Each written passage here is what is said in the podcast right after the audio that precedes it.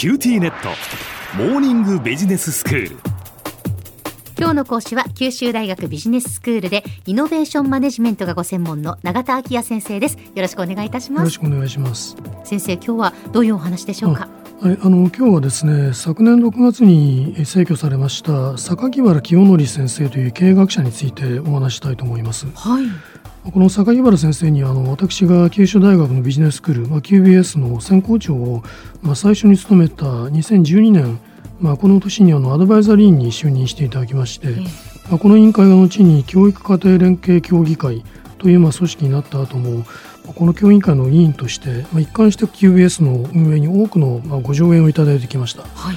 まあ、亡くなられる数年前から、えーパーキンソン氏病と戦う生活に入られましてもう胃のなどにはあのかなりお体に触りがあるようにまあお見受けしたんですね。うん。でそこであの昨年の4月に協議会を開催する際にはまあオンラインでご出席いただくこともできますと、まあ、申し出たんですけれども、ええ。まあ、毎年福岡に行くことを楽しみにしているので、まあ、その楽しみを奪わないでほしいとまであのおっしゃられまして、まあ、伊東キャンパスで開催された会議に対面でご出席くださいました。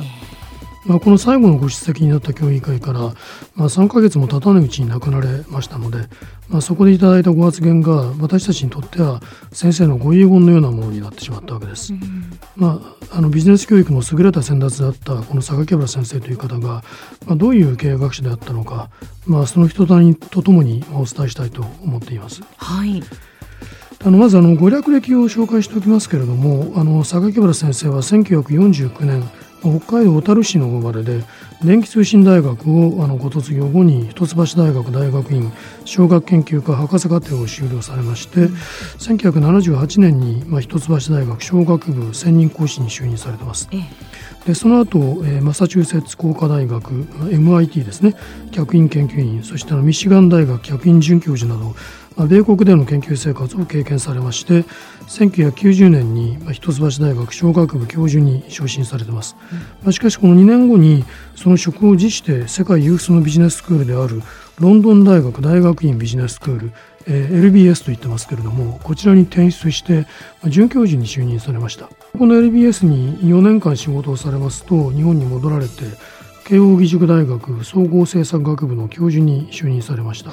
まあ、その後、まあ、川技術庁川技術政策研究所の総括主任研究官あるいは産業技術総合研究所のプロジェクトリーダーこういう国のあの研究機関での仕事を経験されましてそして2014年に中央大学ビジネススクール教授に就任されまして、まあ、2020年に退任されてます。はいまあ、研究者としての先生のご業績ですけれどもイノベーション研究を中心としてえー組織論戦略論えー人材マネジメント論あるいはキャリア論とまあ非常に多岐にわたってるんですが、まあ、初期の業績の中ではえー籠野忠夫野中育次郎奥村明宏というまあ3人の先生方との共同研究の成果として1983年に日米企業の経営比較という本を出版されてまして、まあ、これはあの日本の経営学研究における、まあ、本格的な実証研究のまあ先駆けをなすものとして位置づけられています。私自身の記憶の中ではまあ先生があの MIT のエレナ・ウエストニーという人との共著で1985年に一橋大学の起用に発表されたまあ英語論文があの最も印象に残っています。でその論文はあのコンピューター産業での技術者の企業内移動ですとか、まあ、職場内訓練の役割について、まあ、日米企業の比較を行ったものだったんですね。で当時私あの早稲田大学の大学院生で同時に労働省の雇用職業総合研究所っていうところで、まあ、週に2日ほど助手の仕事をさせてもらっていたんですけれども、ええまあ、その研究所でちょうど技術者の配置転換ですとか、まあ、OJT に関する研究プロジェクトがまあ開始された折でしたので、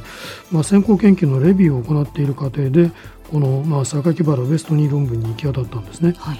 でまあ、ここで論文の内容を詳しく紹介する時間はないですけれども、まあ、ともかくその論旨が明快で、まあ、書き手からあの非常にこう颯爽とした印象を受けたことを、まあ、今でも覚えています。まあ、そしてまあ後年あ実際にお会いした先生は、まあ、その論文から受けた印象にたがわず、まあ、実に颯爽とした生き方をされている方でした。まあ、教育者としての先生の指導方法は、まあ、非常に厳しく鍛え上げるスタイルだったようです。まあ、その一方であのゼミ終了後の飲み会なども毎回徹底的にこう付き合うとそういう一面もおありだったようです。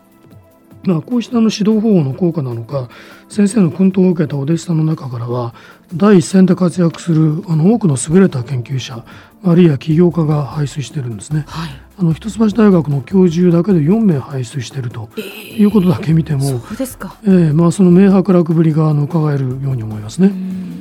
あの私は先生が、まあ、一橋大学で指導された初期のお弟子さんたちとあの同世代なんですけれどもまあ、席を置いた大学も違いますから学生としてご指導いただく機会はなかったんですね。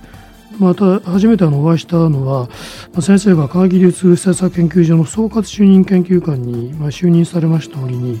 私がこう入れ違いに研究所から大学に転出して、まあ、その後先生が統括されたグループに客員研究官として、ま、参加させてもらった時だったと思います。まあ、そのため、まあ、ありがたいことですけれども最初からまあ協力者として対等に接してくださったように思います。うんまあ、その後先生からあの講演のご依頼をいただいたりですねあの逆に私が所属する大学でのご講義を先生にお願いしたりとそういうまあ行き来がありまして、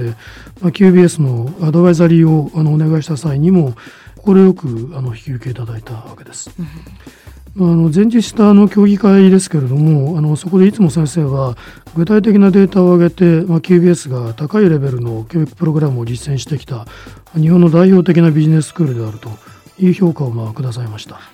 まあ、あの世界有数のビジネススクールで教えてこられた先生の評価ですし、まあ、決してその政治を言われるような方ではありませんでしたから、このことはあの QBS としてあの誇っていいことだと私は思ってるんです、うん、でまあ、また先生はそのビジネススクールでの研究指導の重要性というのをまあ常に主張されてまして、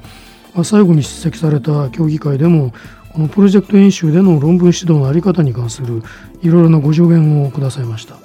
まあ、先生が亡くなられて、まあ、1年があの過ぎたわけですが、任せていただいたいろいろなご助言の重要性をまあ改めて認識してビジネス教育の発展に生かしていきたいとそう思っています。では先生今日のまとめをお願いいたします。はいえー、昨年6月に逝去された榊原清則先生についてご紹介してまいりました、まあ、グローバルなスケールでビジネス教育に携わられた方ですが、まあ、常に日本の企業やビジネスパーソンの将来を案じていた先達であったということを付け加えておきたいと思います今日の講師は九州大学ビジネススクールでイノベーションマネジメントがご専門の永田昭也先生でした。どうもありがとうございました。ありがとうございました。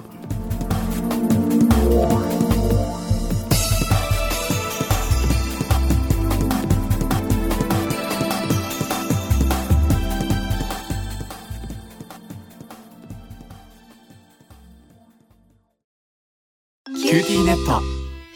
私を捨てて他に乗り換えるの？君は僕には高嶺の花すぎたんだ。それに